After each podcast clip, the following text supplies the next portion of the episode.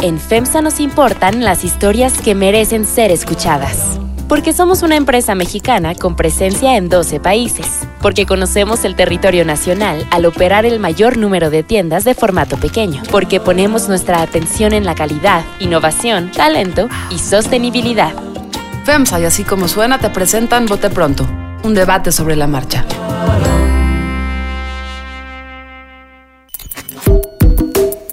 ¿Qué tal? ¿Cómo están? Bienvenidos a Bote Pronto. Estamos grabando este Bote Pronto el martes 15 de septiembre. Eh, pues vaya fecha en la que estamos el día de hoy.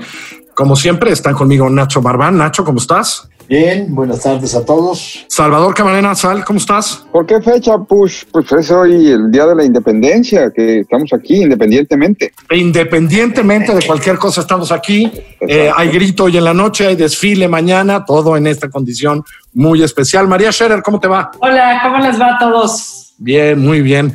Pues yo hoy quería hablar de dos cosas muy raras que nos están pasando, porque la verdad es que yo no hubiera apostado que llegáramos al 15 de septiembre entre pandemia, la crisis económica consecuente de la pandemia y que la discusión pública hoy esté centrada en unos boletitos de lotería. Fíjate que el 15 de septiembre siempre era buen sorteo, ¿no? Pero ahora por un avión que no nos vamos a quedar, este, yo por eso compré pocos boletitos porque no me tocaba el avión, solo me tocarán 20 millones de pesos.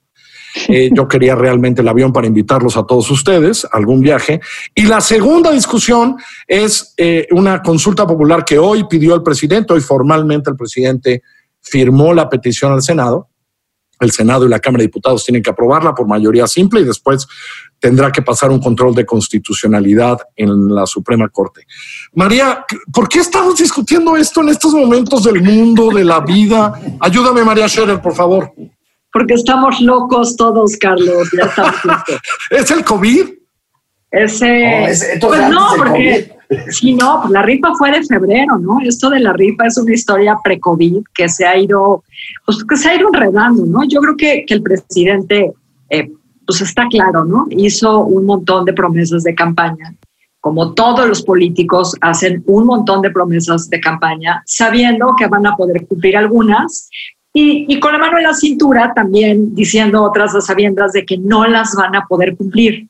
Entonces yo creo que esto tenía varios elementos, ¿no? Sí creo que tenía algo de, pues no sé si decir de buena fe, ¿no? Pero, pero es cierto que lo que representaba el, el avión, que lo que representa el avión en presente, pues sí es repugnante, ¿no? López Obrador lo resume en que no puede haber un, un vehículo, un avión para el presidente este, en un país donde hay un gobierno rico y un pueblo pobre, ¿no? Entonces, creo que eso lo resume muy bien, como que se alinea muy bien con todo el discurso del presidente y eso era, además, muy, muy comprable, ¿no? En, términos de los ciudadanos.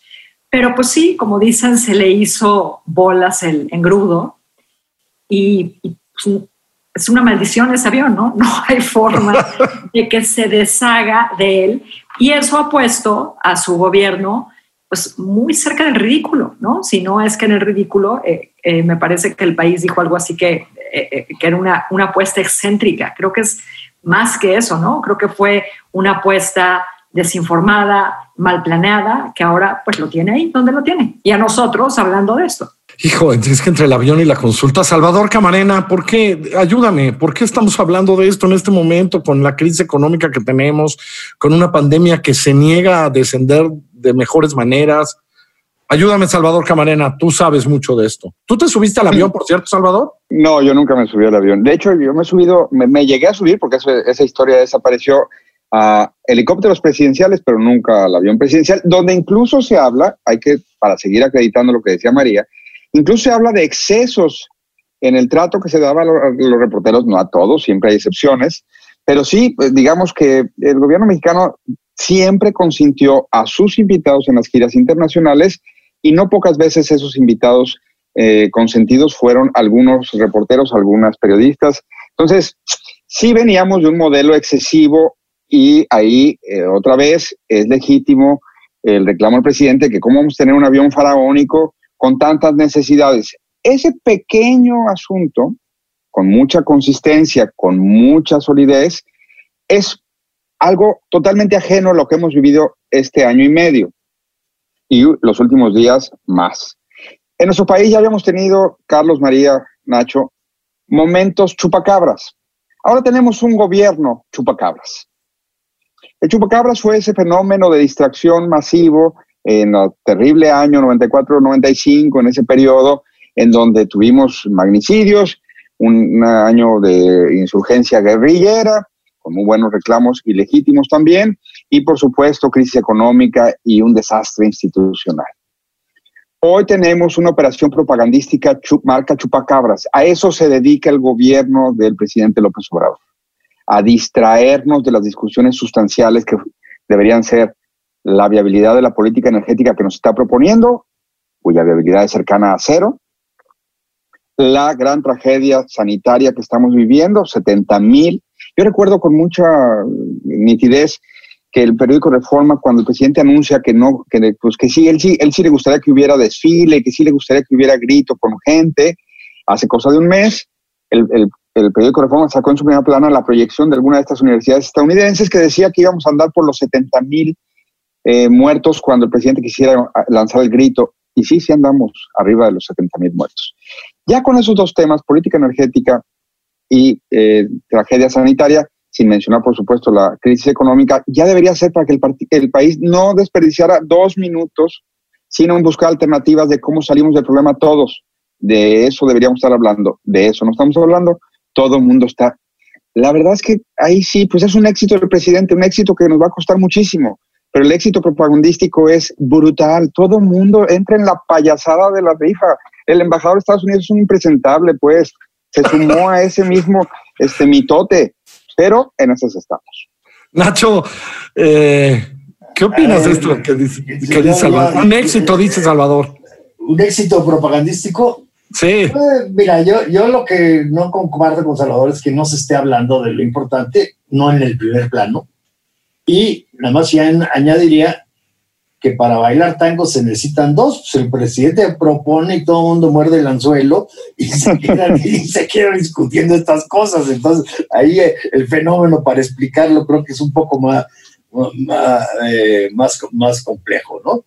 La mala este, opinión que tenemos de los aviones y de cómo se manejaban, pues viene desde Echeverría, del famoso avión de Redilas, no sé si alguien recuerde de que llevó a una bola de intelectuales que ahora también están en proceso de cuestionamiento a un evento Argentina y entonces no me acuerdo quién le, planteó, creo que fue el propio Cosío Villegas o no sé quién, el, que había inventado el avión de Redilas, el acarreo, digamos, llevado a, Buenos Aires. Creo que es más, es decir, me, me gusta mucho el enfoque de María, son promesas de campaña en donde el avión no pudo zafarse y encontró esta salida con todo el costo y todos los este, cuestionamientos que pueda tener, pero fue construyendo más o menos esa salida, sigue pendiente la venta del avión, luego inventaron la rifa, se, se, vio que legalmente no se podía rifar el avión, además de que físicamente nadie se podía quedar con él, y entonces tuvieron ahí esta salida y fue ahí como un método para, para recaudar fondos, digamos, para, para, para, para unas cosas. Y la consulta creo que pudo zafarse yo no creo que haya mayor presión más que de ciertos grupos críticos para que se haga o para que no se haga. Este, pudo zafarse y sin embargo este, eh, decide meterse, meterse y plantear lo de la consulta, que además está, pues ahora sí que un planteamiento en, en cierta medida bastante light, ¿no? Si ve uno el documento es más que nada un intento de juicio político sobre 30 años de cómo el, del modelo de, gobierno del país, en donde hay acusaciones este, pues, que difícilmente pueden tener sustento. Y nuestro método de consulta es de los más dificultosos que yo he visto en otro, en otro en, comparado con el de otros países. Fíjense todo lo sí, primero la, la pregunta. sí, sí, a ver, Nacho, pero a ver, más allá de, la parte técnica, porque estamos claro que esto es político. tiene mucho que ver política, digamos, la parte. No, pero, pero esto es absolutamente político. Es decir, eh, lo de la consulta, no la consulta, eh, o sea, entendiendo que técnicamente tiene mil apretujones, es, o sea, lo vuelve a subir. Hoy estuvo una hora en la mañanera hablando de esto, leyó el documento completo, etcétera. Pero porque es político, él sabe que la corte le va a tirar eso. No, y no solo la Corte, digamos, es, es, es político y es decisión política meterse. Inclusive si tú ves todo lo que, lo que dijo y lo que contestó, está absolutamente consciente de los vericuetos que, políticos que esto puede tener. Primero tiene que ser aprobada por ambas cámaras del Congreso, lo cual le garantiza una buena discusión de aquí a se apruebe. Eh, insisto, más allá, de, los pasos, Segundo, no, no, los pasos le van dando, le van dando, digamos, tramos a toda su narrativa política para, él decidió políticamente reimpulsar o sostener un tema y los pasos mismos no es una cuestión nada más de técnica, sino le van a permitir seguir con el tema. Mantenerla, así es. Mantener, el tema. Ahora, María, eh, que deberían de hacer algo los expresidentes, deberían de, en fin, este, de verdad, me sigue pareciendo un poco que hoy estemos hablando de esto que se dedique tanto tiempo. Le va a dar, como bien dice Nacho, solo, solo, solo la discusión en la Cámara, en las dos cámaras, después la discusión en la Corte. Eh, ¿Cómo le va a resultar? Porque yo quisiera salir así. ¿Cómo, ¿Cómo, le va a resultar políticamente esto al presidente? Las encuestas no están muy convencidas que lo del avión, que, que, que, lo mal hecho del avión le vaya demasiado bien, pero en esto le va a ir muy bien, en lo de los expresidentes. Son enemigos a modo, ¿no, María? Sí, pero le va muy bien con los suyos, ¿no? O sea, son, son, son creo que estas cosas que, que, le, que le, dan cohesión a, a, su gente, a su base, ¿no? Y, y, si la estrategia de aquí a las elecciones pues es por polarizar tanto como se puede, pues hay que, ahora sí que hay que echarle leña al, fuego, ¿no? O sea, estoy de acuerdo contigo en que eh, técnicamente es un, pues es una barbaridad, ¿no? O sea, hasta Pablo Gómez dice que hay que darle un antecedente jurídico a la consulta, ¿no? Una especie de precedente que la justifique.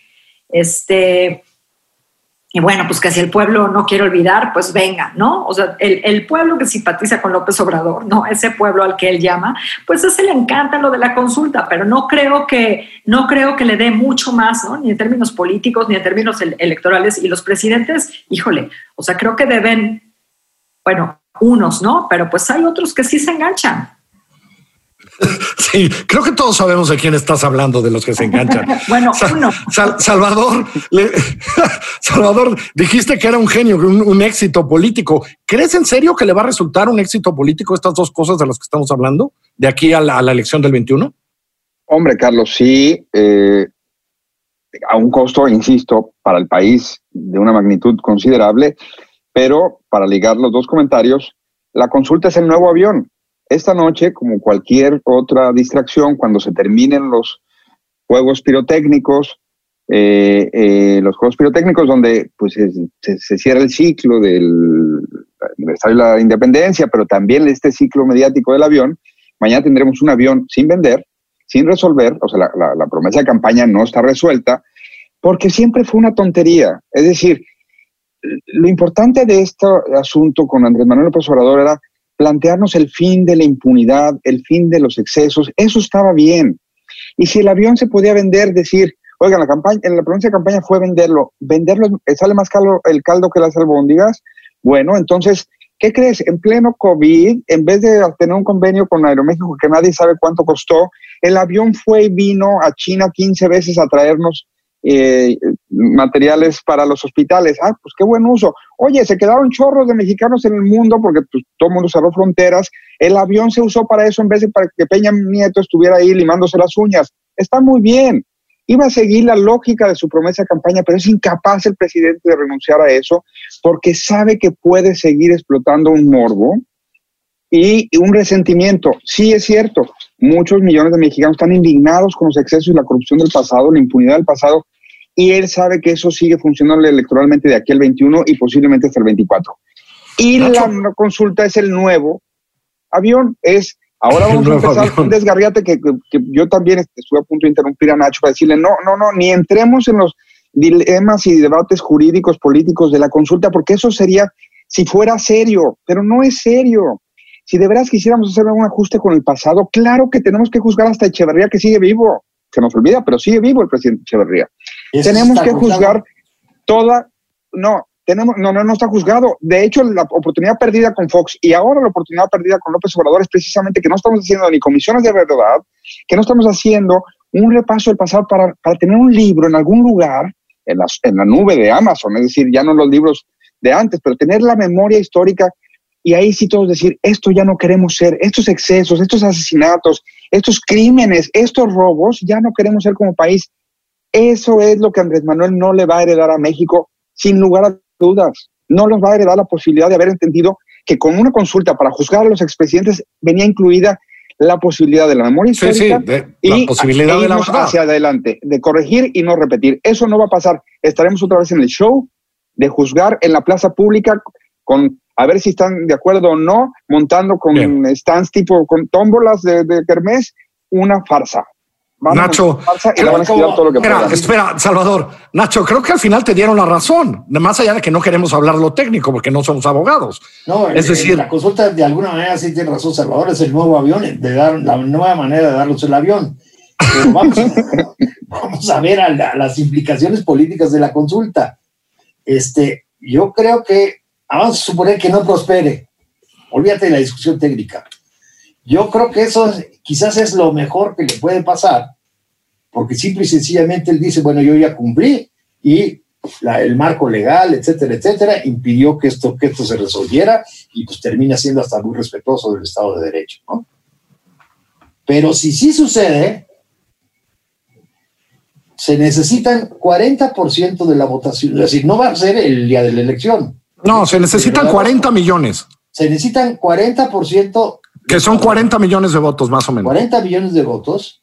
Y que el que gane sea con el 50% más uno de esos 40 millones de votos. Y yo creo que, en cierta medida, la, el fracaso en la obtención de firmas implica que el interés es muy reducido con este tema. ¿eh?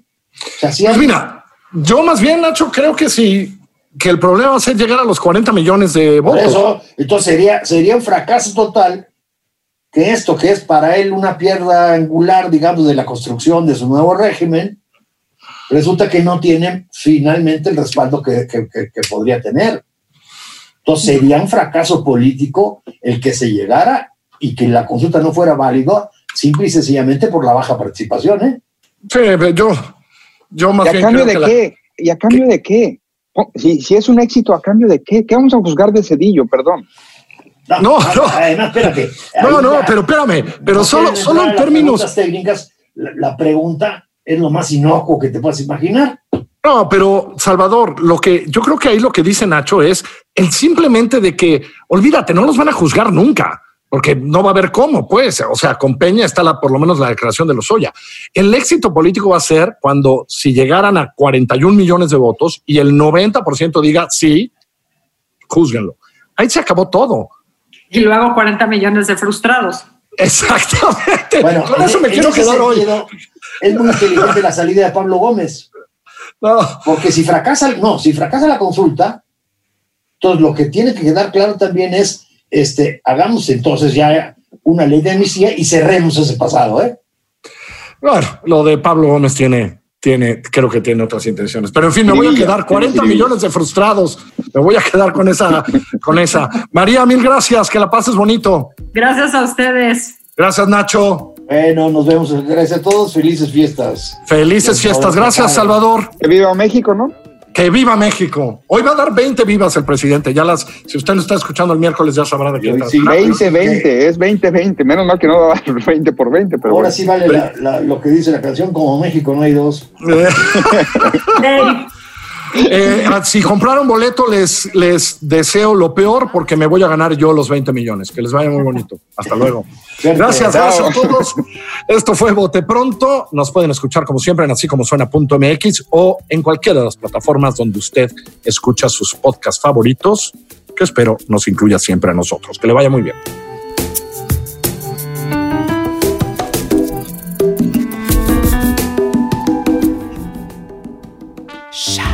En FEMSA nos importan las historias que merecen ser escuchadas. Porque somos una empresa mexicana con presencia en 12 países. Porque conocemos el territorio nacional al operar el mayor número de tiendas de formato pequeño. Porque ponemos nuestra atención en la calidad, innovación, talento y sostenibilidad. Así como suena y FEMSA presentaron Vote Pronto, un debate sobre la marcha. Así como suena es una producción de puro contenido. La dirección editorial es de María Scherer. La producción ejecutiva, Giselle Ibarra. Producción, diseño sonoro, mezcla y música, ahí, en nuestra casa, en la casa de nuestros socios y aliados BHD Studios. Yo soy Carlos Puch, quien trabaja con todo este equipo y le presento cada semana nuestras historias. Estamos en así como suena.mx, en Google Podcast, en iTunes Podcast, por supuesto en Spotify y siempre en Himalaya.